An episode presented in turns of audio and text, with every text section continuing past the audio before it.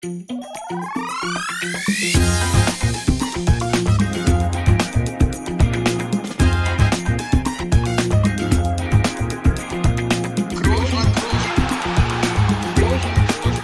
man nicht leicht heben, über den drüber, rüber, weg, rüber, weg. Einfach mal luppen. Ja, liebe Leute, einfach mal luppen ist wieder da. Und wenn ihr richtig gut aufgepasst habt, in der letzten Normalfolge von der letzten Woche, haben wir ja angekündigt, dass wir heute Leon Dreiseitel zu Gast haben. Ja, Leon, ein absoluter Superstar in den USA und Kanada, in der NHL, der besten Eishockeyliga der Welt. Äh, Leon, vielen Dank, dass du dir die Zeit nimmst. Ich weiß, das ist ja immer so ein bisschen mit Zeitunterschied und so weiter. Äh, aber schön, dass du hier bei Einfach mal Luppen vorbeischaust. Und ja, herzlich willkommen. Dankeschön, vielen Dank, freut mich. Ich weiß nicht, ob du hier schon mal reingehört hast. Wir hatten ja schon einen oder anderen äh, Sportler auch aus verschiedenen Sportarten, aus deiner noch nicht. Äh, deswegen freue ich mich auch besonders da drauf. Aber was äh, sich bisher nie geändert hat, ist, dass äh, ja hier auch noch eine dritte Person am Start ist. Und das ist mein Bruder Felix, den ich, den ich aber nicht missen möchte. Felix, von daher auch äh, guten Abend nach Berlin, tippe ich mal. Ja, Gott sei Dank hat sich das noch nicht geändert. Ne? Ja, guten Abend auch von meiner Seite freue mich sehr auf heute Abend. Äh, nicht so oft, dass ich hier mit einem Superstar spreche, Toni. Äh, ich spreche zwar jede Woche mit dir, aber ich würde dich jetzt nicht als Superstar ist ja, bezeichnen. Ist ja kein Superstar. Eben. Toni ist ja kein Superstar. Eben, von für daher. Für einen Bruder mich, schwer, für einen Bruder ganz schwer. Einen richtigen Star hier haben. ja, ist aber auch gut für so. Meine ist auch gut so. Auch. Soll ja auch so sein. Aber trotzdem bin ich ja hier auch so ein bisschen die menschliche Seite des Podcasts. Deswegen starte ich immer gerne mit der Frage, Leon, wie geht's dir? Es ist ja auch für euch äh, oder für dich, aber auch gerade für, für euch. Ich habe jetzt gesehen, letzte Woche wurden ja auch wieder viele Spiele abgesagt bei euch. Ähm, wie geht's dir? Wo, wo bist du gerade? Wo treffen wir dich an? Äh, und wie ist die allgemeine Lage? Äh, ja, mir geht's äh, sehr gut, danke. Ich hoffe, euch äh, geht's auch äh, gut soweit. Ähm, ja, ich glaube, dass äh, jedem Sportler das zurzeit vielleicht ein bisschen schwierig fällt mit diesem Zeitplan. Ich glaube, als Sportler hat man halt immer ja so eine Routine, äh, die man halt braucht und die ist bei uns jetzt vor allem hier in den letzten Wochen wirklich sehr äh, aufgeschmissen worden. Ähm, wir haben, glaube ich, in den letzten im letzten Monat nur hm. fünf Spiele oder sowas gespielt und das hm. ist für uns halt ähm, äh, mit so mit wie vielen Spielen wir spielen, ist das halt ganz äh, ganz unnatürlich und äh, ich glaube, dass das als Sportler immer so ein bisschen schwierig ist, sich da so ähm, neu drauf zu fokussieren. Aber sonst sonst ist alles gut. Ein paar äh, paar mehr Siege wären schön, aber ja, wie gesagt, sonst ist alles gut. Äh, bist du jetzt aktuell zu Hause eigentlich? Äh, ich bin noch ha, in der Halle. Geil. Wir hatten jetzt gerade okay. Training. Wir haben gestern äh, oder vorgestern äh, Vorgestern hatten wir eine sehr bittere Niederlage. Das heißt, heute war es. 4 zu 6, äh, habe ich gesehen. Ja, genau. Es war ähm, ja nicht, nicht gerade spektakulär, aber da war es heute ein bisschen, ja, ich, ich, bisschen ja, ich, ich, ich kenne so, ich kenne auch so äh, nicht nur natürlich Tage nach Niederlagen, ich kenne auch so Tage mit Podcast-Aufnahmen nach Niederlagen. So, da muss man auch mal ein bisschen durch. Deswegen versuch, versuchen wir dich hier heute sehr gut durchzuziehen, weil äh, ich Gott sei Dank ein bisschen bessere Laune mitgebracht habe äh, nach gestern. Aber, aber du hast es, du hast gerade angesprochen. Also ähm, jetzt die, sag ich mal, der die letzten, sag ich mal, ein zwei Monate waren so ein bisschen überschaubar vom Erfolg. Wir haben da einen kleinen Ausschnitt vom vom 8. Januar von der Pressekonferenz von dir. Wir hören mal ganz kurz rein. I think that you know a lot of times when a coach gets fired, it's because his team quits on him. But I don't see any indication of that uh, with you guys. Yeah, no, we're not quitting on anyone. We're not quitting on our coach. We're not quitting on ourselves as players, our team, our goalies, nobody. We're not quitting. Um, still lots, lots of season left, right? But it's frustrating. Um, eventually, you, you have to find a way to, to turn it around. And obviously, we're hurting right now with, with key players out. Um, that never helps, but every team's going through that. So, um, yeah, we just gotta figure it out eventually. Dadurch, dass wir ein deutscher Podcast sind, mal kurz zusammengefasst, äh, es, es lief zuletzt nicht hundertprozentig gut. Sagen wir es mal so. sagen wir es mal so. Ja, kann, äh, kann man so sagen. Kann, kann, man im Groben so übersetzen, oder? ähm, ja, ja. Aber jetzt mal unabhängig davon. Ich meine, äh, die Saison geht ja noch ein bisschen, je nachdem, wie sie ja auch weiterläuft. Ähm, was, was sind für euch ja die, die Ziele für den, für den Rest der Saison, was ihr euch da vorgenommen habt grundsätzlich? Ja, ich glaube, dass wir natürlich, wir hatten einen sehr, sehr guten Start in die Saison und, und da war die Euphorie natürlich sehr, sehr groß, vor allem hier in der Stadt, wo wir wirklich viele Jahre mhm. lang ähm, ja, gelitten haben, nicht wirklich viel Erfolg hatten. Ähm, so, dann hatten wir natürlich einen super Start und, und ja, dann, dann weiß ich nicht, vielleicht schaut man ein bisschen zu, zu weit voraus, anstatt so ein bisschen in dem Moment zu bleiben. Und dann, glaube ich, haben wir als, als Mannschaft uns so ein bisschen verloren vielleicht in den letzten Wochen oder ja, in den letzten anderthalb Monaten. Und ähm, ja, wir spielen halt so viel hier und wenn du dann, sag ich mal, hm. elf Spiele hintereinander nicht gewinnst, dann bist du halt sofort raus, ne? raus aus den Playoffs. Natürlich haben wir jetzt noch sehr, sehr viel Zeit, um das aufzuholen, aber man muss halt jetzt damit anfangen. Man, wir können jetzt nicht noch einen Monat warten und, und, und noch mal zehn mhm. Spiele hintereinander verlieren oder keine Punkte holen. Und ja, äh, unser Ziel ist natürlich, äh, ja, die Playoffs zu erreichen, klar. Ähm, aber ich glaube, dass wir uns jetzt ein bisschen fokussieren müssen, einfach auch äh, Spiel, Spiel zu Spiel zu schauen. Also im Eishockey auch so, das, das hört sich, habe ich im Fußball auch schon mal gehört, von Spiel zu Spiel ist im Eishockey dann auch so. ja, ist wahrscheinlich relativ ähnlich, ja.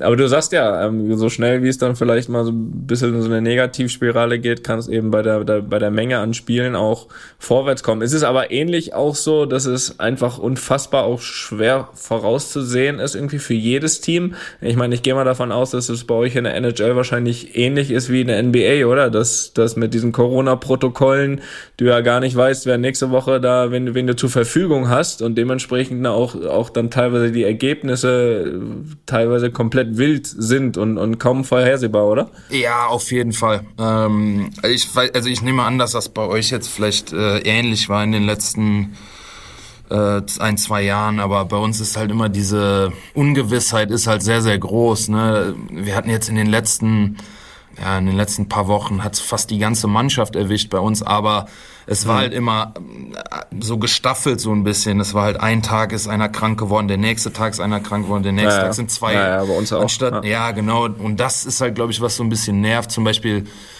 Calgary bei uns, die haben Mannschaft, da haben 18 Jungs das auf einmal bekommen an einem Tag. Mhm.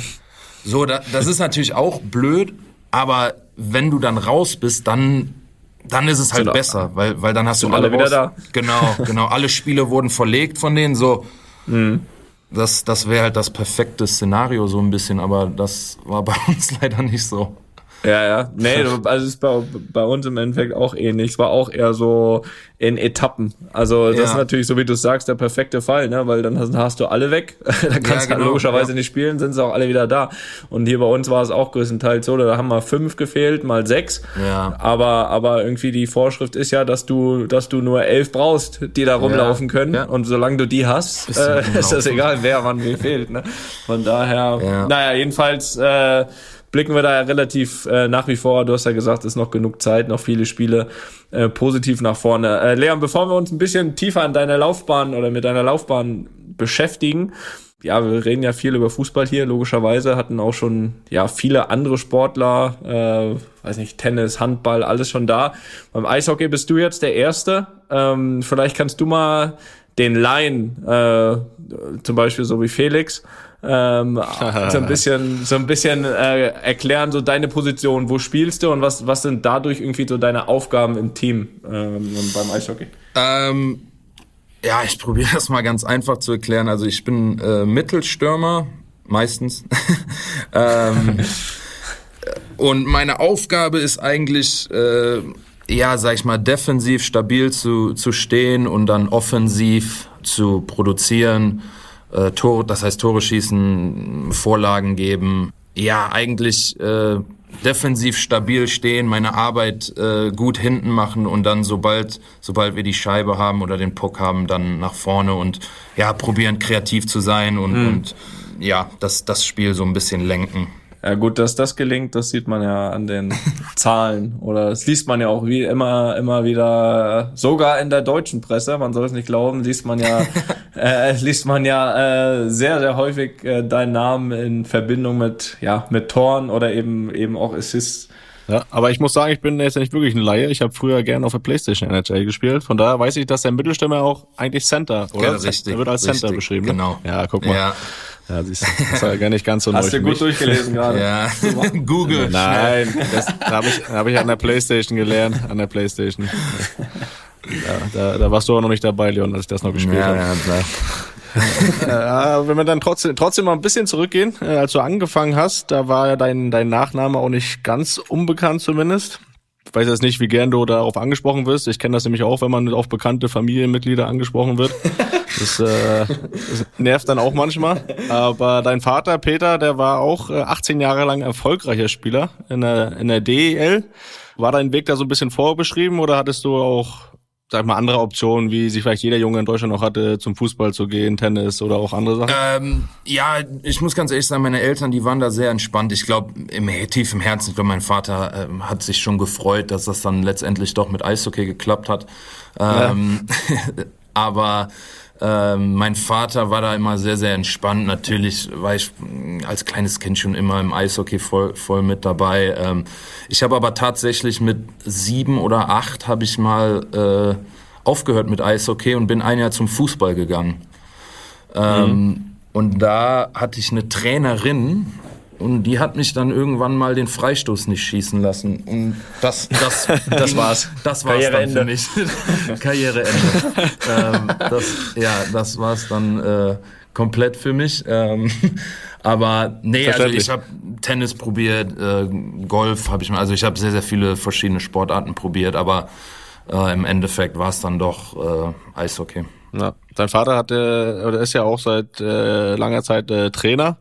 Es ist auch so, dass er dich auch trainiert hat. Wir kennen das auch. Unser Vater hat uns ja auch trainiert. Ähm, war er dann auch mal dein Trainer schon von Anfang an? Ja, mein, mein Trainer nicht wirklich, aber mein Vater war natürlich in Sachen Eishockey meine erste Ansprechperson. Äh, das war Ja. bei euch wahrscheinlich auch nicht anders. Ähm, nur ich glaube, irgendwann kommt man halt in dieses Alter, wo man dem Papa dann auch nicht mehr wirklich zuhören kann. ähm, und mein Vater hat das dann glücklicherweise sehr, sehr schnell erkannt. Ähm, ähm, das heißt, wenn Das ist aber auch nicht einfach, ne? Also, nee, nee, ich glaube, das ist sehr, sehr schwierig, ja. Ja. Ich glaube, das war nicht so einfach für ihn, aber ich glaube, mein Vater hat dann eine, ja, einen sehr, sehr guten Job gemacht, hat mich dann einfach so ein bisschen meinen Weg gehen lassen.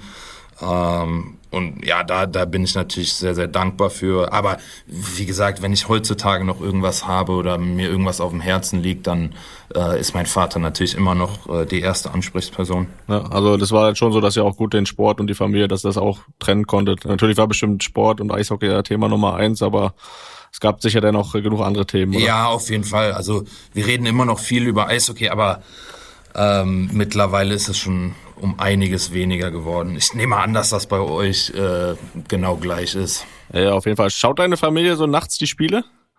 Die ersten paar Jahre ist meine Mutter noch aufgestanden ab und zu. Mein Vater, ähm, der hat sich die dann immer später angeschaut am Tag, aber mittlerweile glaube ich, ähm, also eher eher weniger. Also ich, ich würde jetzt auch nicht um, äh, um 4 Uhr aufstehen, glaube ich. Jede, zwei, jede, jede zweite Nacht. Ja, das, ist- das ist ein bisschen schwierig. ähm, du hast ja gesagt, du bist ja dann, dann wieder zum Eishockey nach deinem Karriereende beim Na, Fußball. ja. und hast da, und äh, warst ja dann schon äh, quasi, ich glaube, äh, Bambinis nannte man das mal, bei den Kölner Hain äh, damals. Jetzt mal unabhängig davon, dass dein Vater ja auch ähm, dich mehr oder weniger natürlich zum Eishockey auch gebracht hat. Was hat dir am Eishockeysport grundsätzlich gefallen? Was hat dich dahin gezogen, außer, sag ich mal, außer jetzt dein Vater oder, oder Ja. das, die, die Familie? Ähm, ja, ich glaube, dass ähm, die Schnelligkeit, ähm, ich glaube, die Härte, das hat mir immer so ein bisschen gefallen. Ja, ich glaube, das sind so die die die größten die größten Sachen. Also mir hat halt immer dieses physikalische so ein bisschen äh, ja, dieses, das das physische äh, hat mir halt immer so ein bisschen äh, ja Das Duell. Ja, genau, das Duell. das, das Duell, ähm, das hat mir immer sehr gefallen. Und ja, aber ich, ich, ich würde schon sagen, dass ich glaube, dass, dass mein Vater da den größten Einfluss hatte auf jeden Fall. Ich glaube, dass man halt als kleines Kind, da hast du ja diese, ja, diese Battles oder diese Duelle, die hat man ja noch nicht wirklich, wenn man so jung ist. Da geht man einfach ja, raus klar. und spielt und hat Spaß und, und macht einfach das, was man so ein bisschen liebt. Ich glaube, diese Competitiveness, dieses Gegeneinander, das kommt ja erst später irgendwie. Also im Eishockey auf jeden Fall, wo es dann wirklich um Kleinigkeiten geht. Ähm, ich glaube, am Anfang, das hat einfach mega Spaß gemacht, auf dem Eis zu stehen, bis auf das eine Jahr beim Fußball. ähm, aber ja, ich glaube, das sind so die, die Hauptgründe. Das ist auch verständlich. Was ich, was ich äh, jetzt so ein bisschen in der Vorbereitung, äh, das wusste ich zugegebenermaßen vorher nicht, ist, dass du dann, ich glaube, mit, mit 15 oder 16 dann mal von den äh, Haien äh, zu den Adlern Mannheim gewechselt Ja, mit bist. 13, wie, wie, ja. Mit 13, mit 13 schon. Genau, Das ja. wusstest du nicht, Toni? Das wusste ich nicht, das gebe ich auch offen und ehrlich zu. Ähm, aber ich wollte, aber, Ja klar. aber ich wollte, aber ich wollte fragen, warum? Ähm, ich muss ganz ehrlich sein, ähm, weil Mannheim damals in Sachen äh, Junioren-Eishockey-Programm äh, einfach mit Abstand das Beste war in Deutschland. Was, also da war finanziell einfach waren da viel viel größere Möglichkeiten als zum Beispiel in Köln. Ähm, Köln hat hat da mittlerweile echt viel aufgeholt. Aber zu dem Zeitpunkt war Mannheim einfach ja mit Abstand das das Beste in dem Alter, was ja was man so bieten konnte oder was man einem jungen Spieler bieten konnte in Sachen Training, äh, Trainingsgelände, Reisen. Wir haben andauernd in Kanada gespielt, äh, wir haben andauernd in Schweden Turniere gespielt und das sind halt Sachen, die ja zu dem Zeitpunkt Mannheim einfach finanziell der einzige Ort war wirklich, die das so stemmen konnten. Ja, und äh, um das auch zu, sage ich mal, so ein bisschen mal zu untermalen hier für unsere Zuhörer und Zuhörerinnen, äh, dass es dann auch in Mannheim nicht ganz so schlecht lief. Äh, mal ein paar Zahlen. Äh, in der Saison 2010, 2011 äh, hast du in der Juniorenliga aufgepasst, in 29 Spielen 97 Tore gemacht und 95 Tore aufgelegt. ähm, du hast es eben schon gesagt, gerade wenn ihr auch Spiele gehabt habt äh, in Kanada zum Beispiel oder Turniere, Schweden. Ich glaube, nach so einer Saison in dem Alter, wie, wie war das für dich dann? Ähm, ist das dann, kann man sich das vorstellen, ähnlich wie im Fußball, wenn du wirklich so ein, so ein herausragendes Talent hast? Dass, dass man sich dann auch irgendwie vor, vor Anfragen, vor Scouts, was auch immer, irgendwie auch nicht mehr retten kann, oder? Äh, ja, ich meine, zu, zu dem Zeitpunkt ist das jetzt noch nicht so extrem im Eishockey mit den Scouts. Ich glaube, das ist im Fußball schon um einiges jünger, ja. dass die Jungs da gescoutet. Also man wird schon gescoutet, aber ich sag mal in Aber sowas fällt ja auf, oder? Also solche Zahlen fallen ja auf. Also das äh, ja, wird ich, ja also jedem ich, auffallen. ich hab's gehofft, da- dass das irgend, irg- irgendwem auffällt. Nee, aber ganz ehrlich, wir waren, wir hatten einfach die besten Jungs in der Mannschaft, wirklich. Das war teilweise, wir haben, ich weiß nicht, 21-0 gegen, gegen Mannschaften gewonnen, weil wir halt einfach die besten Jungs aus ganz Deutschland, aus Italien, wir, wir hatten halt einfach die besten Spieler und ja, wir, wir, wir hatten einfach wirklich eine, eine gute Mannschaft und ein gutes Programm da in Mannheim und ich glaube, da, da sind äh, einige Jungs, die, die ja unheimlich viele Tore, Assist, äh, was auch immer hatten. ja, unter anderem du. Einige. Ja. 2012 war es dann so, dass dann der CHL, die Canadian Hockey League, für die, die es nicht wissen, ähm, gab es so einen Import-Draft, den da hast du auch teilgenommen und wurdest da von den Prince Albert Raiders gepickt. Wie, wie läuft sowas ab? Kannst du das mal erklären? Ähm, ja, das ist die kanadische Juniorenliga. Das heißt, äh, es gibt, es sind drei verschiedene Ligen praktisch in eine große Liga gewickelt. Es gibt die Western Hockey League, da sind glaube ich 20 Mannschaften drin. Es gibt die Ontario Hockey League, das sind 20 Mannschaften und dann gibt's die Quebec Liga noch, die, die auch ungefähr 20, irgendwie sowas, keine Ahnung.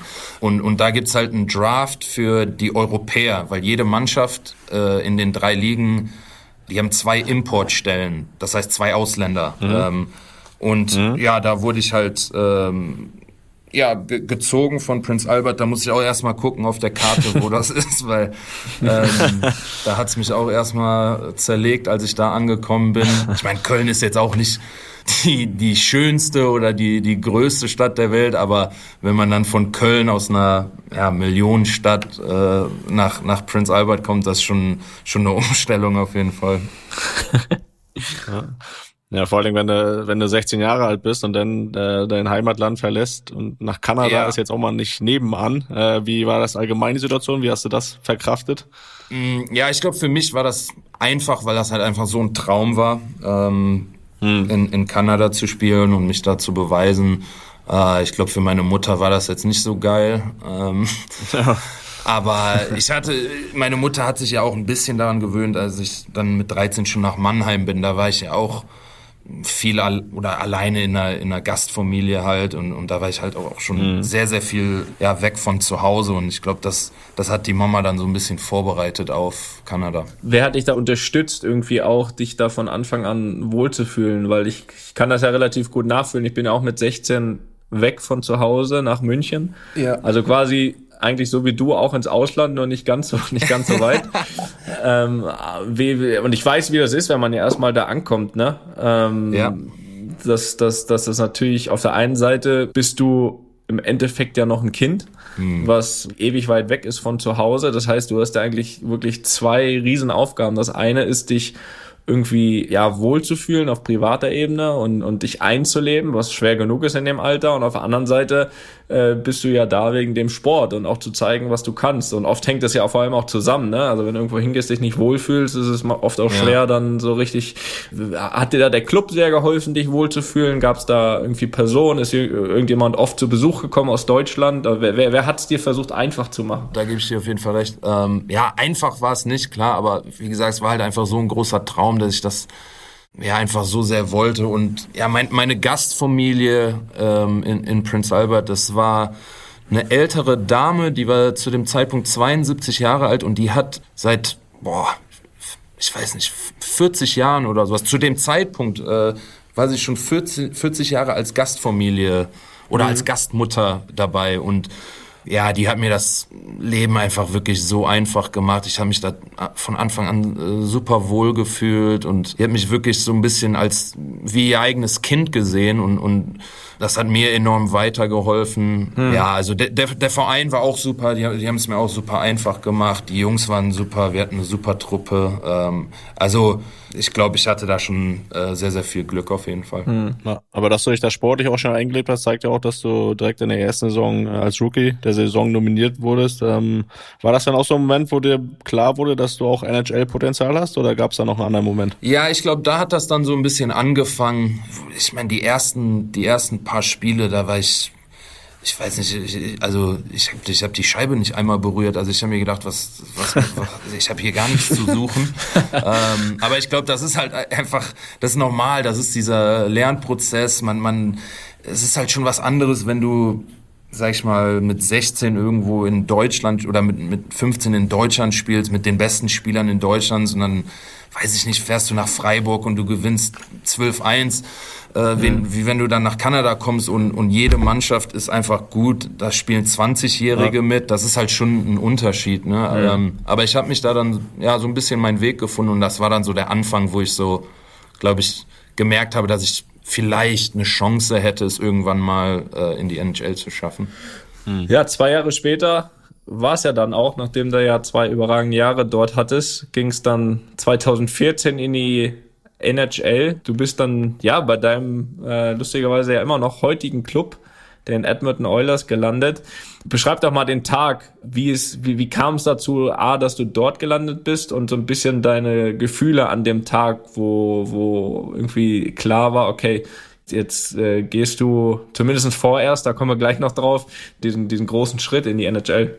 Ähm, ja, also erstmal ist das natürlich als 18-Jähriger so der, der größte Tag in deinem Leben. Ähm, ja. also zu dem Zeitpunkt gibt's einfach oder, oder es gab in meinem Leben einfach nichts Besseres oder Größeres, was mir passieren konnte. Was ganz witzig ist, weil man sagt ja immer, oder in der NHL sagt man auf jeden Fall, sag ich mal, gedraftet zu werden, bedeutet eigentlich gar nichts, weil es gibt sehr, sehr viele Jungs, die in der ersten Runde gezogen werden und die nie irgendwie ein NHL-Spiel spielen oder die hm. es nie irgendwie hm. packen. Also mir war schon bewusst, dass das jetzt noch nicht so. Der ist noch nicht der Durchbruch. War. Genau, genau. Ich, ich wusste schon, dass ich da noch sehr, sehr viel arbeiten muss und, und noch hm. viel besser werden muss, um das irgendwann mal zu schaffen. Aber der Tag, der war ja zu dem Zeitpunkt äh, überragend und immer noch habe ich sehr, sehr also coole Momente. Meine Familie war dabei. Äh, es war in mhm. Philadelphia der Draft und ich hatte schon eine ganz gute Idee, wo ich da landen werde. Und es ist ganz witzig. Ich habe am Abend äh, zuvor habe ich von meinem Agent einen Anruf bekommen und, und hat gesagt, die die Edmonton Oilers, die würden gerne Abendessen gehen mit dir heute Abend. Hm. Ja, da habe ich mich natürlich super äh, ja gefreut und weil ich wusste ja schon, dass die Oilers an, an Nummer drei ziehen. Ähm, und das war so ungefähr die, die Gegend, wo, wo ich wo ich gezogen werde. Ähm, ja, und dann am Ende hat der, hat der General Manager ähm, hat zu mir gesagt, wenn du bei drei noch da bist, dann ziehen wir dich. Und dann wusste, dann hatte ich auf jeden Fall schon mal eine sehr, sehr gute Idee, wo, ähm, wo es eventuell hingehen könnte. Okay. Aber ist es dann grundsätzlich wirklich, ich meine, du wusstest das jetzt dann quasi einen Tag vorher äh, schon, dann nicht hundertprozentig, aber quasi. Aber ist es ansonsten auch einfach wirklich so, dass sich eigentlich für die ganzen Jungs, die da irgendwie so ein bisschen ja in der Warteschlange sind, erst dann beim, beim Draft entscheidet, wo du auch einfach ja, in Zukunft leben wirst, wohnen wirst, ja. äh, ist es nicht auch irgendwie ein komisches Gefühl, wenn denn, wenn das in dem Fall so, so fremdbestimmt ist? Ja, das, ja, das kennt man ja aus Fall. dem Fußball überhaupt nicht, ne? Also ja, Fußball ist ja sagen, was ganz anderes. Ja. ja, ist auf jeden Fall was ganz anderes. Ähm, du hast halt einfach überhaupt kein, kein Sagen. Ne? Also mhm. du kommst zum Draft und du kannst in LA leben äh, nächstes Jahr oder du kannst in Winnipeg leben bei minus mhm. 30 oder in Edmonton bei minus 35 oder in Arizona. Du, du hast halt überhaupt keinen ähm, keinen Einfluss darauf, ähm, mhm. wo du landest und wo, wo du wirklich im Grunde genommen eventuell deine Familie gründest. Ja, ja. Oder, ja, ja. Oder, oder die ja. mitnehmen musst. Ne? Du hast genau. ja auch, äh, gerade wenn du, ist ja noch schwieriger, wenn du schon eine hast. Also ich glaube, damals, damals mit 18 ging das für dich wahrscheinlich noch zu sagen, okay, klar, dann schickt mich hin, wo auch immer, Hauptsache ich spiele NHL. Oder? Ja, aber ja, das war aber mein, es gibt ja Gedanke, auch, glaube ich, die anderen, ne? die, die dann irgendwie auch, auch mit diesen ganzen Trades und so weiter, äh, die dann irgendwie, ich stelle mir das immer vor, also äh, jetzt ich mit meinen äh, Familie, drei Kinder hier, wenn jetzt mir einer sagt, so übermorgen bist du in Dings, da würde ich sagen, ja, bist du nicht ganz dicht. Ja. Die Kinder gehen hier zur Schule und das und das. Also ich finde das Wahnsinn. Ja. Also übermorgen bist du in Mallorca. Ja, genau, genau. Aber das wird noch gehen. Das wird noch gehen, aber das will ich sogar, das will ich noch nehmen. Aber, aber ja. kann halt auch woanders sein. Ja, das aber ich glaube, ich glaube, es gab mal einen NBA-Spieler, der hat mal gesagt, der hat sich zum Mittagsschlaf hingelegt und zwei Stunden später, in den zwei Stunden wurde er zweimal hin und her getradet. Ja, ja, ja so war aber mal ganz woanders. Ja. Also das ist, äh, da hat man schon sehr, sehr wenig Einfluss ähm, in der NHL. Also ähm, ja, offensichtlich, ne? also, so, so sieht's aus. Ähm, aber als du dann ankamst ähm, dort bei Edmonton, was was ähm, war für dich so die die die größte Umstellung? Ähm, wie wie waren die die qualitativen Unterschiede einfach nochmal zu den Ligen, die du bis, bis dahin gespielt hast? Und womit musstest du dich irgendwie am besten anpassen? Ähm, ja, ich glaube, das war erstmal so die Spielgeschwindigkeit, ähm, hm die Präzision. Ich glaube, der größte Unterschied von, von NHL-Spielern zu Juniorenspielern oder in den Ligen darunter vielleicht ist, wie, wie das Spiel gelesen wird. Das Spielverständnis von NHL-Spielern einfach viel, viel größer ist, generell im Gesamten jetzt, als, als von Juniorenspielern. Hm. Und dazu kommt natürlich die Stärke. Man, man spielt gegen, gegen Männer, ja. Davor habe ich gegen Jungs gespielt, die, hm. weiß ich nicht, 17, 18 waren. Auch starke Jungs, aber es ist schon ein Unterschied zu, wenn man 30 ist oder 28 oder wie auch immer. Also ähm, es war schon ein sehr, sehr großer Sprung auf jeden Fall. Ähm, ich glaube auch zu dem Zeitpunkt, als ich dann das erste Jahr gespielt habe, da, ja, ich, ich war da einfach nur nicht wirklich so bereit, um so einen Einfluss aufs Spiel zu haben, um so wirklich einen, einen Unterschied auszumachen. Mhm. In dem Moment war das sehr, sehr schwer für mich zu begreifen. Klar, weil man dieser Traum einfach da ist und man lebt diesen Traum und dann auf einmal wird der Traum von jemandem weggenommen und das war halt für mich unverständlich, aber im Nachhinein, nach den vielen Jahren, war das, glaube ich, für mich so das Beste, was mir passieren konnte, dass ich dann nochmal runtergehe und, und ja, so mein Selbstvertrauen einfach wieder ein bisschen einsamme. Mhm. Das ist dann auch quasi, kann man so ein Fußballfeld auch mit so einer Ausleihe vergleichen. Ne? Ich meine, Toni hat die Erfahrung ja. auch gemacht. Ja, genau. Dass da dann war vielleicht einen Schritt zurück, um dann zwei nach vorne zu machen, sagt man mal. Ja, schon, ne? genau. Das war, es ist, ich weiß nicht, wie das jetzt für, für dich war, Toni, aber in dem Moment war das für mich unheimlich schwer, das zu verstehen, weil ich einfach, ja, wie gesagt, meinen Traum einfach gelebt habe. So, und dann von einem auf den anderen Tag ist der halt so ein bisschen weg erstmal.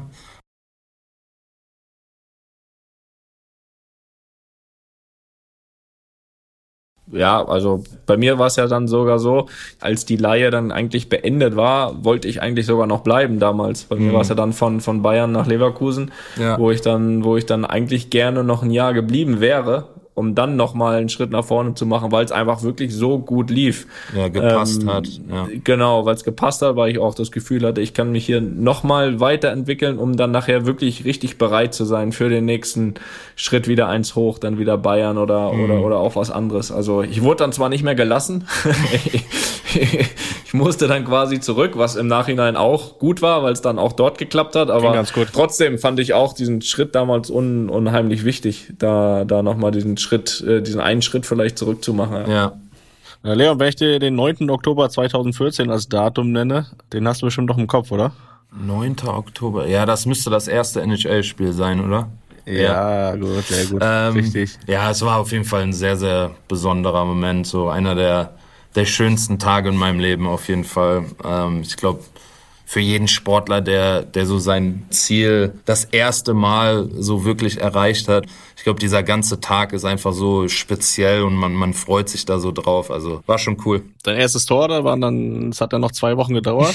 ja, das hat ein bisschen gedauert. Äh, gegen die Hurricanes aus Carolina. Ja, also ich habe mir das natürlich zu dem Zeitpunkt ein bisschen anders vorgestellt, aber ich war zu dem Zeitpunkt einfach noch nicht so wirklich bereit. Ich war noch ein bisschen zu schwach vielleicht, zu jung und aber war trotzdem ja ein, ein überragendes Gefühl, dann, dann endlich mal ein Tor zu schießen. Ja, so wie du dann ja gesagt hast, dann ging es ja nochmal zurück, aber ja nicht direkt zu dem Team, wo du vorher warst, ne? Wo genau. du ja dann genau. nochmal einen Schritt weiter gegangen bist. Wo ging es dahin und wie wohl hast du dich dann damit auch nochmal gefühlt, da nochmal zu einem Ligakonkurrenten zu wechseln? Ja, ich glaube, dass das für mich persönlich und für die Oilers auch, ähm, für die Organisation hier sehr, sehr wichtig war, dass ich in einer guten Mannschaft spiele, wo ich wenigstens ja die Möglichkeit habe, was zu gewinnen oder um mhm. oben irgendwo mitzuspielen. Und, und zu dem Zeitpunkt waren halt die Kelowna Rockets war eine sehr, sehr gute Mannschaft und ja, dann, dann wurde ich dahin getradet und ähm, ich glaube, ja, also mir hat's wirklich da super gefallen. Wir hatten eine super Mannschaft, wir waren sehr, sehr erfolgreich und ich habe da halt so ein bisschen, ja, mein meine Lockerheit und so halt so ein bisschen wiedergewonnen, weil ich halt nicht viel gespielt habe in der NHL. Mein, mein Selbstvertrauen ist wiedergekommen, mhm. weil ich halt als offensiver Spieler gedraftet wurde. So, dann kommst du in die NHL, aber das ist, du, du bist nicht gut genug, um offensiver Spieler zu sein mit 18. Mhm. So, und dann halt so ein bisschen, ja, wieder Tore zu schießen, Vorlagen zu geben, die, mhm. die Scheibe halt viel zu haben, das, äh, war sehr, sehr wichtig. Das stimmt und äh, glaube ich auch deswegen ging es dann zur Saison 15, 16 wieder zurück zu den Oilers. Aber auch das war noch nicht der letzte finale Schritt, äh, denn, denn äh, du weißt wahrscheinlich, worauf, worauf ich hinaus will, ähm, wo du, wo du eigentlich alle Vorbereitungsspiele gemacht hast, aber irgendwie am letzten Tag vor der finalen Bekanntgabe des Kaders gestrichen wurdest. Äh, wa warum war das damals so? War das irgendwie für dich dann irgendwie nochmal ein so ein, so, so ein Nackenschlag, irgendwie zu sagen, warum oder konnt, oder, oder hattest du gewisses Verständnis und wie ging es da weiter ab dieser Entscheidung? Ja, ich muss ganz ehrlich sagen, das war noch schwieriger für mich als das Jahr zuvor. Das Jahr zuvor, da, da war ich jung, ich war 18 hm. ähm, und das Jahr drauf, dann, dann kommst du ins, äh, ins Trainingcamp und, und du denkst dir halt, du hast einen guten Sommer gehabt, du hast dich gut vorbereitet, du bist stärker mhm. geworden, du bist ein Jahr älter so, jetzt ist meine Zeit gekommen, um zu beweisen, dass ich hier hingehöre. Und meiner Meinung nach hatte ich eine, eine sehr, sehr gute Vorbereitung. Äh, ich habe ein paar Tore geschossen, Vorlagen gegeben, äh, Punkte gehabt. Ich habe gut gespielt in der Vorbereitung. Ähm, ja, und dann am letzten Tag hat der äh, Manager mich in sein Büro gerufen und hat mir gesagt, dass ich erstmal jetzt in unser Farmteam muss.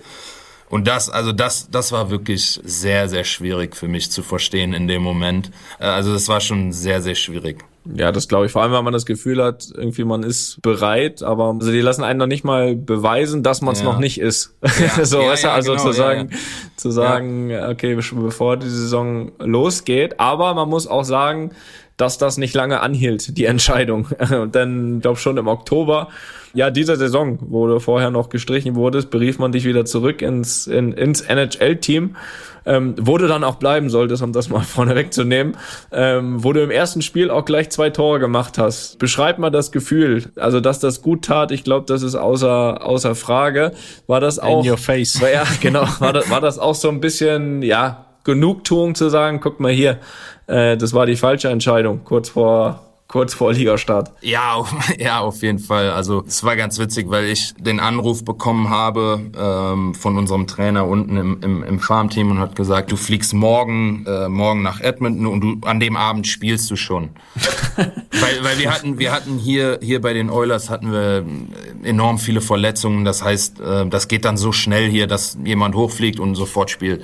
Und ich habe einfach irgendwie in ja, in der ganzen Situation, im ganzen Streit, ich habe meine ganzen Sachen gepackt und ich habe gesagt, ich komme nie wieder hierhin nach Bakersfield, Kalifornien. Mhm. Ähm, ja, und dann habe ich im ersten Spiel ja also ein, ein sehr glückliches Tor und dann ein eins äh, hat, hat ein Mitspieler mir super aufgelegt, aber es war auf jeden Fall ein super Start und das hat mir sehr sehr viel ja, Selbstvertrauen gegeben auf jeden Fall für die für die Spiele danach und ja seitdem läuft's glücklicherweise. Kann man so sagen.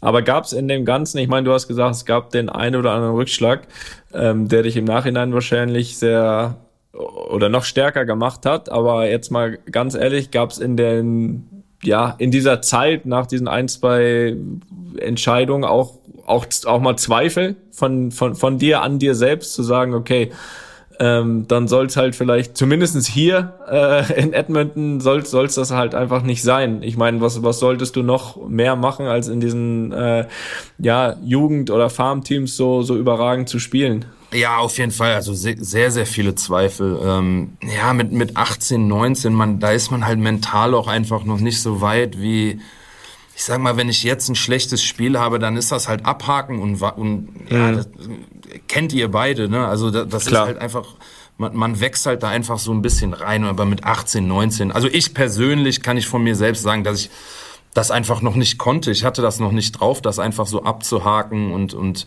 ich habe sehr, sehr viel damit so gehadert und habe selbst so hinterfragt, so was mache ich falsch oder was, wieso mögen die mich nicht oder was auch immer, hm. was man halt in dem Alter so ein bisschen macht. Ja, so überlegen und, und, und ja, hadern und so, also da, auf jeden Fall, ja. ja verständlich. Aber dann, dann auch gerade in der Saison danach war das Hadern ja auch vorbei, weil da hast du 77 Scorer-Punkte gesammelt was der beste Wert eines Deutschen in der NHL jemals war. Äh, der vorige Rekordmann hieß Marco Sturm, der hatte 59. Hast du das auch verfolgt schon äh, oder hattest du irgendwie auch andere Vorbilder äh, im Eishockey oder waren das waren das schon auch so Marco Sturm und andere Deutsche? Ja, auf jeden Fall die Deutschen. Also ähm, für mich mein, mein Ziel war immer ähm, einer der besten Spieler der Welt zu werden. Klar, das, ich glaube, das hat die, jeder Junge, aber ähm, die, die also ich habe Check, aber du hast es geschafft. Check. ähm, aber die deutschen Jungs zu dem Zeitpunkt, das waren auf jeden Fall so, die ja halt am nächsten dran waren an, an mir, ne? Und der Sturmi, der hat da schon eine große Rolle gespielt, der wirklich eine super Karriere hatte und äh, viele andere Deutsche auch. Äh, äh, Christian Ehrhoff, Seidenberg, Uwe Krupp. Ähm, also wir hatten schon sehr, sehr, sehr, sehr viele echt super, super Spieler und ähm, ja, als Deutscher schaut man natürlich auf die, äh, auf die äh, hinauf irgendwie. Ja, ja, auf jeden Fall. Was auch beachtend, beachtend ist, beachtlich, so, so heißt das Wort, ähm, dass du nach der Saison einen Acht-Jahres-Vertrag unterschrieben hast, äh, ist, das ist jetzt auch nicht unbedingt üblich, oder? Mm, ja, ich, mittlerweile mit den jungen Spielern, wenn, wenn man, sag ich mal, das Potenzial hat, hier in der NHL, ist das, ist das schon üblich. Also die, so die, die, okay. die Jungen, die, sag ich mal, wo, wo die, wo der Verein das Potenzial sieht, ähm, also die kriegen mittlerweile schon alle lange, lange Verträge. Acht Jahre, acht Jahre ist ja der, Max äh, an, an, an Jahren in der NHL, den man, den man kriegen kann mhm. als Vertrag. Und ja, das ist äh, natürlich auch ein Vertrauensbeweis, ne? Wenn man, ja, auf jeden Fall, ja. Ähm, wir machen jetzt mal was, was wir jetzt noch nie hatten, nämlich äh, eine Fanfrage oder eine Hörerfrage an unseren Gast. Oh. Es gibt nämlich eine Hörerfrage, die kommt von Dennis, der fragt, wie läuft denn das mit den Trades ab? Es gibt ja Spieler, die jedes halbe Jahr woanders spielen. Kann das sein, dass du, Leon, von heute auf morgen woanders spielst oder steht das steht da was anderes in deinem Vertrag? Also das von heute auf morgen haben wir eben schon besprochen, aber äh, hast du was in deinem Vertrag, was das verhindert? Ähm, oh, das ist eine sehr, sehr gute Frage. Ähm, Darfst du das sagen? Ja, ja, ja. Da, weißt, ja, du, ja. weißt du das? Weißt du das? da muss ich mal eben nachschauen. Nee, ähm, ist eine sehr gute Frage, sehr, sehr schwer zu beantworten. Aber ich probiere es mal schnell, äh, schnell irgendwie so raushauen. Also ich könnte jetzt in zehn Minuten getradet werden, gar keine Frage. Aber in meinem Vertrag, okay. sag ich mal, die letzten vier Jahre von meinem Vertrag, von mir persönlich, das, das ist eine sogenannte No-Trade-Clause. Das heißt, Klausel, sorry. Ähm, das heißt, mhm. äh, ich kann den Oilers, ich weiß nicht, 15 Teams oder so geben, wo ich auf gar keinen Fall hingetradet werden möchte. Mhm. Okay. Im, Im Grunde genommen, ja, ich könnte in zwei Minuten getradet werden und ähm, ohne dass du ein Veto einlegen kannst. Gar nichts, nix. Äh, dann bin ich hier weg und geil. Äh, ähm, das ist echt geil. Ja, ja, das ist schon teilweise echt extrem hier. Also natürlich, man muss dazu sagen, einen, einen langen Vertrag dadurch, dass wir diesen Salary Cap haben, dass wir nur mhm. die Mannschaft nur so viel, jede Mannschaft gleich viel ausgeben darf. Gehaltsgrenze for the Germans. ja, genau, Gehaltsgrenze, ja. Auf Deutsch, ja. Muss mir mal die deutschen Wörter. Nein, aber ist ja ähm, verstanden. Im Endeffekt ähm, gibt es einfach grundsätzlich nicht absolute Veto. Ich will da und da sein, trotz einem nee. so langen Vertrag. Aber kann man trotzdem davon ausgehen, dass zum Beispiel so ein Spieler wie du mit so einer mit, mit, mit so einer Historie ja auch jetzt bei diesem Verein, wahrscheinlich auch mit einem gewissen Hel Verhältnis zu, ja, zu den, zu den entscheidenden Personen im Verein, mit Sicherheit nicht einfach mal so getradet wirst, oder? Am nächsten ja, Tag, sondern ja, äh, da kann man schon, also wahrscheinlich so junge Spieler, da wird wahrscheinlich gar nicht groß rumgemacht, aber ich denke, dass du wahrscheinlich mittlerweile ein Verhältnis zu deinem Verein hast, wo du jetzt schon lange bist, äh, wo sowas jetzt nicht überraschend passieren würde, oder? Ja, auf, auf jeden Fall. Also, ja, das ist ja auf, auf irgendeine Art und Weise auch, auch so ein bisschen logisches Denken. Also es ist im Eishockey halt nicht so einfach, so einen großen Vertrag, äh, wo die Jungs, ich weiß nicht, 10 Millionen im Jahr oder sowas verdienen, den, den Vertrag, erstmal eine Mannschaft zu finden, die 10 Millionen frei hat äh, für, die Gehaltsgrenze, die, die den Spieler noch,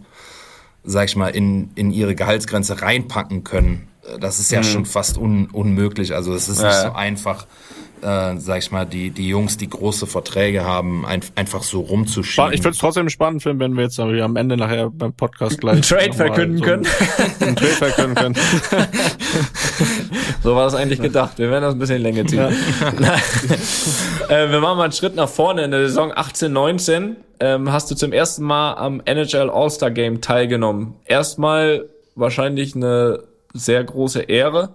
Und äh, kannst du mal ein bisschen erzählen, wie das abläuft? Ist das so ein bisschen ähnlich wie zum, zum NBA All-Star Weekend oder, oder wie läuft das in der NHL ab? Ja, ich glaube, das, das kann man schon so vergleichen. Also, ja, wie, wie du gesagt hast, ist eine, eine Riesenehre. Ja, also Freitag ist äh, so eine Skills Competition. Das heißt, das mhm. sind dann so ein paar Stunden, wo dann äh, Zielschießen, äh, härtester Schuss, äh, schnellste Runde laufen. Das ist so ein bisschen, ja, so eine Skills Competition halt.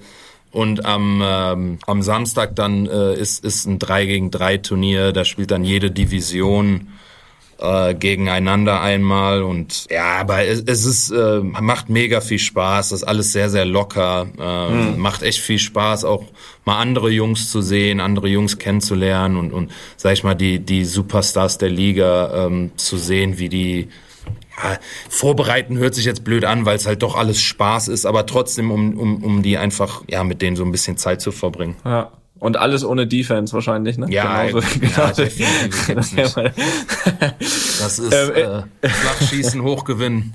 Ja, genau.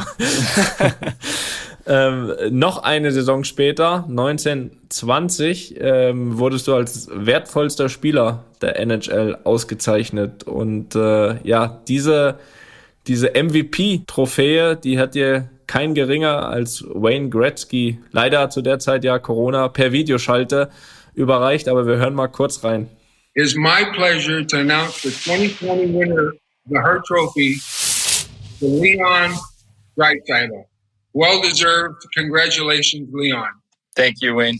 Leon, was ähm, geht eigentlich da drüber, wenn man in der sage ich mal, in seinem Sport in der besten Liga der Welt zum besten Spieler dieser Saison ähm, oder zum wichtigsten Spieler sagt man ja, aber im Endeffekt kann man es auch übersetzen als besten Spieler der Saison gewählt wird. Ähm, was was ähm, geht man da auch noch mal durch irgendwie, wo alles angefangen hat und so weiter, wenn man wenn man sowas erreicht?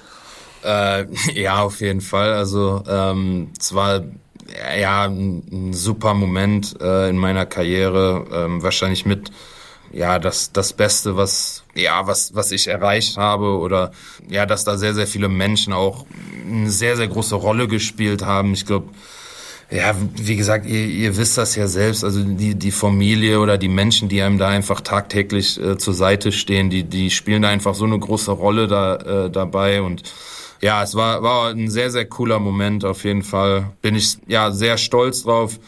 Nichtsdestotrotz ist es im, im Endeffekt ja irgendwie auch, auch meinen Mitspielern äh, zu verdanken. Ähm, natürlich ohne, ohne die, ohne ja, den, den ja, tagtäglichen äh, Input, was, was die Jungs halt mir gegenüberbringen, ähm, mhm. ist, ist das natürlich auch alles nicht möglich. Ja, aus, aus Vertrauen wahrscheinlich in dich, genau, ne? Ja. Also von, von denen oder in, in, in deine Qualität. Aber es ist trotzdem irgendwie noch, noch mal höher zu bewerten, also finde ich zumindestens ähm, da ihr ja als Team, sage ich mal, jetzt nicht bis zum Ende dabei wart. Also, also, ja. weißt du, ich meine, normal ja, oft ja. kommt ja auch dann irgendwie der MVP äh, vom besten Team der Liga oder oder ja. aber aber gerade weil das nicht der Fall war, ähm, ist das ja noch mal höher zu bewerten, oder? Ja, ich meine, um ganz ehrlich zu sein, ähm, im Endeffekt würde ich trotzdem lieber den Stanley Cup gewinnen, ähm, an, an, anstatt diese diese Trophäen zu haben. Ähm, ich glaube, das ist das, das, das sieht jeder Mannschaftssportler so. Da, Klar. Ähm, das ist, oh, nein, äh, nicht jeder, aber ja, sollte man so sehen. Je, ja, jemand, Na, jemand. Namen. äh, Jung, Jungs, die, die, die den Mannschaftssport verstehen, die, ich glaube, die würden da schon äh, die richtige Entscheidung treffen. Aber ja, wie gesagt, also ähm, ich, ich würde alle meine Trophäen ähm, zurückgeben, wenn, wenn wir irgendwann mal wirklich ganz oben stehen und als Mannschaft einfach zusammen ähm, ja, den Stanley Cup gewinnen. Ja, du hast ja in, in der Saison gab es ja einige Trophäen, ne? Du hast ja eigentlich alles äh, alles abgeräumt. Also von MVP habe ich schon oft gehört, aber was du da sonst noch für Trophäen gewonnen hast, du äh, habe ich mir alles durchgelesen, äh, habe ich alles nicht verstanden, aber du warst der beste, du warst der beste Spieler der Saison, das habe ich verstanden. Und was ich auch verstanden habe, ist, dass du in Deutschland Sportler des Jahres wurdest. Wie wichtig ist dir so eine Auszeichnung, wo, wo man irgendwie weiß, dass Eishockey in, in Deutschland nach wie vor äh, nicht diesen Stellenwert hat wie da, wo du ihn spielst. Ähm, kam das auch ein bisschen überraschend für dich, diese Auszeichnung? Äh, ja, auf jeden Fall. Ähm, ich glaube, dass die Athleten in dem Mannschaftssport da oft halt so ein bisschen überschaut werden, was auch hm. auf, auf irgendeine Art und Weise ja, verständlich ist. Klar, ich verstehe das auch. Ähm, also ein bisschen überrascht war ich schon und ja, das ist fast für mich so die schönste so ein bisschen Trophäe oder dass die Sportwelt äh, doch auch, äh, sag ich mal, gesehen hat, was wir Deutsche hier drüben leisten. Also ähm, das war auf jeden Fall auch äh, sehr, sehr cool. Ja. Das ist ja auch nochmal eine Form von Wertschätzung, die auch äh, die einfach auch zusteht, weil wenn, wir haben das immer das Beispiel Dirk Nowitzki, der über den Teich gegangen ist und da alles erreicht hat. Wenn du jetzt auch den Titel holst, den Stanley Cup, dann stehst du dem ja eigentlich auch im Nichts nach. Ähm, das gehört hier eigentlich noch viel größer gemacht. Das, äh, das äh, ja, sollten wir. Ho hoffentlich. Ja. Ja, aber ja, auch so schon, auch, schon, auch, würde schon helfen. Der, der würde mit sich, Fall. der ja. würde mit Sicherheit helfen, aber ich glaube einfach so, dass noch ja viel mehr wertgeschätzt werden sollte, was was so Jungs wie du oder Dirk auch auch wie, wie sie Deutschland auch präsentieren, ne? Also ja. ähm, da im Ausland. Ich meine, es wird ja aufgrund von, von Spielern wie dir oder Dirk auch einfach gut über die Deutschen gesprochen, äh, da wo ihr spielt, so und, und, und dass das eine, eine Riesenleistung ist oder auch ein Riesenservice auch an Deutschland, ähm, verstehen in meinen Augen immer noch zu wenige ähm, und, und, und hat das leider auch zu wenig bedeutet. Genau Basketball genauso wie Eishockey ist ja, ja einfach in Deutschland ja, Fall, äh, ja. Äh, Deutschland viel zu unterbewertet. Ja, ja danke schön. Das, äh, das, das sehe ich genauso. Das sehe ich genauso. Äh, für mich aber ne, nochmal eine spannende Frage, dass man sich in Eishockey ja nach wie vor prügeln darf. Ja, hat Leon ja auch gesagt. Deswegen hat er angefangen. Das war ja übersetzt. Deswegen hat er, war, hat er übersetzt gesagt. ja, aber man darf es immer noch. Nicht nur als er noch acht oder neun war, man darf es immer noch. Das muss mir trotzdem mal erklären, wie, also das ist, gibt's da genaue Regeln? Äh, und erzähl mal ein bisschen von deinen Erfahrungen. Äh, ich habe gar keine Erfahrung im Prügeln in der NHL. Nee, ähm, da gibt's halt einfach wirklich Jungs, die Ja, das ist denen ihr Job und die werden dafür bezahlt. Ähm, es, es ist ja mit, also über die Jahre jetzt echt schon weniger geworden, ne, das Fighten. Ähm, du, hast, du hattest ja bis vor zehn Jahren echt ähm, drei Jungs in jeder Mannschaft, die zwei Minuten im Spiel gespielt haben, nur auf der Bank sitzen, äh, wo der Trainer dann aber sagt, so jetzt raus und äh, einmal kloppen bitte. Also das gibt's jetzt so heutzutage, das gibt's jetzt so extrem heutzutage nicht mehr. Ähm, aber es, fun es passiert noch ja relativ oft und ähm, es ist schon äh, wenn man da, sag ich mal, so hautnah dabei ist, das ist schon, das ist schon krass irgendwie, wie die sich da teilweise echt äh, auf die Rübe hauen und zwei Minuten lang komplett durchziehen. Also es ist schon, äh, ist schon crazy. Bist wahrscheinlich auch erstmal zehn Minuten raus mit dem Kopf aus dem Spiel, ne, wenn es danach weitergeht. Da ja. denkst du erstmal, Junge, ja, Junge. Ich, ich wahrscheinlich schon, ja. die, die, die, von uns, die Jungs wahrscheinlich nicht, aber ich äh, bin dann erstmal einen ganzen Tag raus. Wir haben ein paar Jungs in der Mannschaft, die sich echt hauen können, aber das sind halt mittlerweile auch super Eishockeyspieler. Das ist das halt, wo sich das so ein bisschen verändert hat. Du, hat, du hattest halt bis vor zehn Jahren, hattest halt, wo der Trainer einfach, einfach einmal auf die Schulter haut und sagt, so raus und klopft jetzt mal einen zusammen. Die Gott nicht mal, und, Gott nicht mal Schlittschuh fahren wahrscheinlich. Ja, ja, ja, ihr lacht, aber das ist teilweise wirklich so. Also, ähm, aber mittlerweile sind das halt auch alles super Eishockeyspieler dazu noch, ne? Das, hat ja, ist blöd, halt so blöd für die von damals. Ja, ja, dass man ja, jetzt auch noch Eishockey spielen können schon, muss. Ja, ja. ja, das gab auch beim Playstation-Spielen, ging das auch damals. Da hat auch mal gern Ja, das stimmt, das stimmt. Einer ist dann umgefallen. Ja, aber nicht schlecht, das stimmt. Da, so, so sehe ich dann aus. Ich bin der, der dann umfällt. ähm, wir haben ja eben schon ein bisschen so leicht über Unterschiede gesprochen, ähm, auch vor allem vom, vom Eishockey äh, Kanada, USA zu Deutschland. Und dementsprechend ist ja auch deine persönliche Bekanntheit äh, ja wahrscheinlich ein großen Unterschied, als äh, wenn du, wenn du bei euch in der Stadt rumläufst oder, oder in Deutschland. Genießt du das auch, dann in Deutschland zu sein und äh, eben genau nicht erkannt zu werden? Ja, auf jeden Fall. Es ist in Deutschland jetzt auch ein bisschen mehr geworden über die Jahre, aber äh, das kann man jetzt überhaupt nicht, sag ich mal, ja, mit bestes Beispiel mit dir, Toni, wenn du durch Köln äh, laufen würdest, da würde jede zweite Person würde dich anhalten. Bei mir ist das halt überhaupt nicht so, ne? Und das auf der einen Seite ähm, habe ich das halt hier so ein bisschen und wenn ich dann zu Hause bin im Sommer, habe ich das halt fast fast gar nicht, was halt auch ja schön ist und der Kontrast ja. ist halt ganz ganz gut eigentlich. Ja, das glaube ich. Ist ja auch mal ganz gut, wenn man einen Helm auf hat, ne? Dann ist man vielleicht auch trotzdem. Dann In der Stadt laufe ich jetzt nicht mit dem Helm rum, aber noch nicht. Dann, Wer weiß. Dann, würden, dann würden wahrscheinlich in Deutschland auch noch mehr dich erkennen. ja, vielleicht, vielleicht muss ich das noch an, äh, anfangen. ja. Aber was, was uns jetzt als Deutsche vielleicht auch interessiert, so deine Sicht auf die Nationalmannschaft. Ich meine, äh, bei Olympia 2018 Silbermedaille geholt. Da warst du jetzt leider nicht dabei, weil, weil die Liga die euch nicht abgestellt hat. Ähm, so wie, wie siehst du die Lage der Nationalmannschaft ähm, allgemein auch für die Zukunft? Äh, ja, sehr gut. Ähm, also ich glaube, dass wir uns da in den letzten Jahren echt gemacht haben. Äh, es kommen immer mehr junge, sehr, sehr talentierte, ähm, gute Spieler auch hier rüber, die ja eine, eine super Rolle hier spielen und jetzt äh, keine Mitläufer sind oder, oder wie man sagt, das, das sind wirklich super Jungs, äh, die sehr, sehr viel Potenzial mitbringen. Und ja, wenn man das alles zusammen in die Nationalmannschaft packt, glaube ich, sind wir da schon auf dem, auf einem guten Weg. Ähm, aber ich glaube, dass es immer trotzdem immer noch sehr, sehr viel Luft nach oben gibt. Ja, ich meine, dieses Jahr ist es ja auch so, dass jetzt, äh, dass jetzt auch du wieder nicht abgestellt wirst von der Liga wegen Corona für Olympia. Ist bestimmt für dich auch enttäuschend und bitter, oder? Ja, ja, schon. Ähm, also ich wäre schon sehr, sehr gerne dabei gewesen und, und hätte, ja, würde das einfach mal sehr, sehr gerne einmal mitmachen und miterleben. Ähm, ja. Mein Vater war ja äh, bei, bei drei Olympiaden dabei und ähm, ja, ja, natürlich habe ich mit ihm auch viel darüber gesprochen und ähm, er, ja. er meint auch, dass es ja so mit, mit das Beste ist, was, was man so mit, mitmachen kann. Aber ja, hoffentlich, hoffentlich passt dann alles in, in vier Jahren. Na, ja.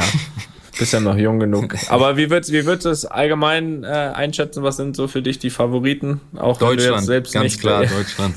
Jawohl. Nach Deutschland? Nach Deutschland. Wer ist nach, da nach Deutschland nach, einzuordnen? Nach Deutschland dann äh, Russland. okay. Ja, ich glaube, okay. ähm, ja, ich glaube, dass, dass Deutschland eine, eine super Mannschaft hat und ja, ich glaube, dass sie da wieder eine, eine gute Rolle spielen werden. Ja, das da dein Wort in Gottes Schauen wir uns an. Schauen wir, schauen wir uns an.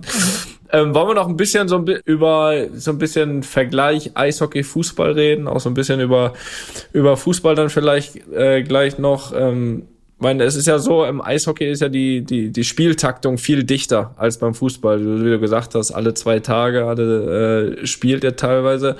Ähm, beschreibt da mal so eine klassische Woche in der NHL. Äh, wann spielt ihr, trainiert ihr überhaupt dazwischen äh, oder, oder ist dann eigentlich ja nur Regeneration angesagt? Ähm, wie viel reist ihr dann auch irgendwie? Ähm, weil es sind da, glaube ich, auch lange Reisen innerhalb der Liga, ne? Ja, also ja, so eine Woche, ähm, ich sag mal, Montag spielen, ähm, Dienstag leichtes Training, äh, Mittwoch spielen, Donnerstag leichtes Training ähm, und dann ja Freitag, Samstag Spiel, ähm, teilweise dann auch nur Samstag. Wir haben jetzt nicht so einen klaren Ablauf, sag ich mal, wie im Fußball, dass ihr mhm. größtenteils eigentlich nur, weiß nicht, Freitag, Samstag oder Sonntag spielt. Bei uns mhm. ist das halt manchmal spielen wir dienstags, manchmal montags, manchmal, also wir spielen an allen Tagen eigentlich. Die Trainingseinheiten sind dadurch, dass wir so viel spielen, ja, sehr kurz Ruhig. jetzt nicht, ja, ja, also ja. Da, da, da müssen die, die Trainer schon auch aufpassen, dass wir, sag ich mal, im, im, im weil das Letzte, was du willst, glaube ich, als, als Mannschaft, dass dadurch, wenn du so viel spielst, dass du deine Jungs im Training platt machst und, und dann. Ja, ja, das geht ja auch gar nicht. Ja, ich meine, dass genau. der, selbst wir, die in der Woche dann, ja, ich meine, unsere Spieltage sind ja dann schon meist immer Dienstag, Mittwoch Champions League und dann am Wochenende Liga. Ja. Und, und, und selbst wir machen ja, also in den Tagen dazwischen schon nicht mehr viel, weil, weil es einfach, ja, ja weil es ja einfach auf, auf die Saison, auf die, die lange Saison gesehen einfach äh, auch nichts bringt. Natürlich ist, mhm. ich meine, äh, wie hat Felix, wie hat Per Mertesacker gesagt, Regeneration ist auch Training, ne? Anspannung, Entspannung. Anspannung, Entspannung. und, und, und ich glaube, das, das trifft's ganz gut, ne? Weil wenn du jetzt dazwischen noch äh, denkst, du musst trainieren ohne Ende, sondern kannst du, glaube ich, die letzten zwei Monate der Saison, da sind alle durch. Ja, das ja, ja, ja, genau. Also ähm, das ist, ja, ist bei uns genau gleich. Also ähm, ja, und reisetechnisch äh, sind wir natürlich schon sehr, sehr viel unterwegs. Dadurch, dass wir halt teilweise diese Roadtrips haben, die halt mhm. vier, fünf Spiele sind, äh, wo du dann, ja, ich weiß nicht, äh, drei Spiele in New York hast, äh, dann fliegst du nach Toronto weiter, von Toronto nach ja, Montreal, Ottawa, dann also da bist du dann teilweise schon zehn, zehn, elf Tage unterwegs. Mhm. Ähm, also mhm. wir reisen schon sehr, sehr viel und wir vor allem hier im Westen, wo wir sind in, in Kanada hier mit den Oilers, wir reisen ja noch mal extra, extra viel. Ich Was so die längste Reise, äh, die mal in der Saison nach, ist? Nach, nach Florida fliegen wir fünfeinhalb mit Sicherheit. Mhm. Also äh, aber das ist halt nur einmal im Jahr, ne? Wir spielen ja die, die, die hm. Eastern Conference, die spielen wir nur einmal im Jahr bei denen. Ähm, hm. Aber trotzdem für so ein in Anführungsstrichen nur ein Ligaspiel ist das schon ja. natürlich eine ja, weite schon, Anreise. Ist, also ist schon weit. Ja. Also da, wir, wir fliegen das Maximum Maximum ist eine Stunde. So für, für fünfeinhalb sechs, da muss ich schon so wie gestern aus Saudi Arabien wiederkommen. So, und das ist und das ist wirklich auch nur einmal im Jahr, also maximal. Ja, ja. Also ähm, ja, ich möchte mich nicht beklagen. Nein, wir leben ja auch irgendwo unseren Traum, ne? Da kann man. Auf jeden äh, Fall. Ist ja auch begrenzt. Ähm, du bist, um auf den Fußball zu kommen, äh, ja nicht wirklich überraschenderweise äh, erster FC Köln-Fan. Ähm, wie, wie verfolgst du das jetzt? Äh, oder wie ist das auch möglich ähm, vom, vom Zeitunterschied her jetzt die Saison unter, unter Steffen Baumgart? Den hatten wir hier auch schon im Podcast, überragender Typ. ähm, wie, wie, wie verfolgst du das Ganze? Ähm, oder, oder bleibt da überhaupt Zeit? Äh, ja, also eigentlich passt das, äh, passt das immer ganz gut, weil ähm, die Zum Spiele Frühstück, meistens, ne? Ja, genau, das ist dann meistens bei uns so nach dem Training 12.30 Uhr, 10.30 Uhr, so, so um den Dreh. Also das passt eigentlich immer ganz gut. Und wir haben hier 10.000 äh, Fernseher bei uns in der Kabine und äh, da schnappe ich mir meistens ein und schau mir, ähm, schau mir die Bundesliga an. Ähm, also ich verfolge das schon sehr, sehr, sehr, sehr nah und ähm, bin ja schon seit langem großer, großer Fußballfan auch.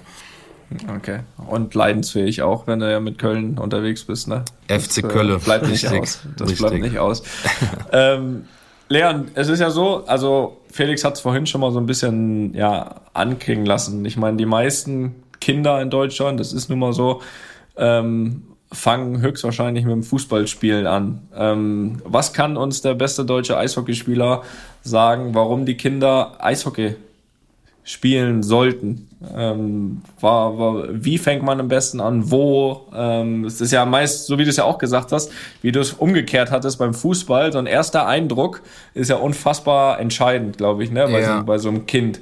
Ähm, sollte man da nicht so früh anfangen mit dem Eishockey? Wann ist ein gutes Alter? Wo? Ähm, weil ich glaube, es ist einfach eine, eine, eine coole Sportart, wo, wo irgendwie noch viel präsenter sein sollte in Deutschland man muss ja natürlich dazu sagen, dass Fußball ist halt einfacher. Ne?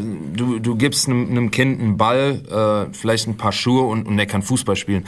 Mhm. Eishockey ist halt finanziell auch ja leider einfach ein bisschen teurer und, und mhm. für viele Familien vielleicht ja jetzt nicht die erste Option, ähm, aber ich glaube, dass es auch da trotzdem Wege drumherum gibt, sage ich mal, dem Kind ein paar Schlittschuhschläger, was auch immer, äh, was man jetzt alles braucht, äh, da irgendwie mhm. zu finden. Und ja, ich, ich würde einfach sagen, einfach mal ausprobieren, äh, in die nächste Eishalle fahren, äh, vielleicht bei irgendeinem Kinder-Schlittschuhlaufprogramm ähm, anmelden ähm, und einfach mal, weiß ich nicht, eine Woche oder ein paar Tage mal ausprobieren und, und ja, wenn es Spaß macht, dabei bleiben und wenn nicht, äh, dann zum Fußball.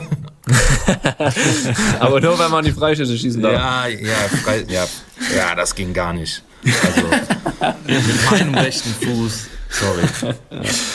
Das, ist ein Trauma. Das halt Aber sei doch froh. Sei doch froh. Vorbei. Sei doch froh. Was war wohl anscheinend genau richtig? Das, Normal das Talent sich noch bedanken bei der das Trainerin. ja, eigentlich müsste ich mich mal melden, mal Danke sagen. Ich glaube, die war einfach gut. schon einen Schritt voraus, die Trainerin. Ja, ja, ja. Nee, die hat ja, den Sohn schießen lassen. Das Im war Stock das ist er stärker. Im Stock ist er stärker. Den Sohn schießen lassen. Ja gut, da hatten wir Glück, weil unser Vater war Trainer, der hat uns schießen ja, lassen. Ja, genau so war das. Ja. Aber. Naja, gut. Äh, Leon, so also als abschließende Frage, du hast mal vor paar Jahren gesagt, dass du deine Karriere auf jeden Fall bei den Kölner Haien beenden willst. Ist das immer noch dein Plan? Äh, und könntest du schon so mal ungefähr sagen, wann das vielleicht sein könnte, wann, wann deine Karriere so dann ja, Plan ist ja immer schwierig, ne? Das ist, aber so ungefähr kannst du es vielleicht mal anreißen, wie viele Jahre du noch spielen willst und wann du noch mal in Köln zu sehen bist. Ja, ich würde äh, auf jeden Fall sehr gerne noch ein, zwei Jahre beim beim KIC am Ende spielen. Ich habe ja leider noch nie äh, wirklich für die Profimannschaft beim KIC gespielt. Mhm. Das heißt, das ist schon so ein bisschen so ein Traum für mich. Wann das jetzt passiert, das ist äh, ja sehr schwierig zu sagen. Ähm, ich würde natürlich liebend gerne meine Karriere so lange wie möglich hier drüben irgendwie ja, erfolgreich äh, weiterführen und, und, und ja, so lange spielen, wie es wie es mein Körper oder wie es wie es nur geht und dann irgendwann hoffentlich noch mal ein paar Jahre vielleicht beim beim KIC auflaufen. Nochmal so ein Acht-Jahres-Vertrag. ja, genau. Ja. Mit, mit 47 ja. ja. es wird schon reichen. es wird schon reichen. Da machen wir keine Sorgen. Äh, Leon, vielen Dank, dass du dir die Zeit genommen hast. Vor allem, wie wir gehört haben, sogar noch da aus der Halle.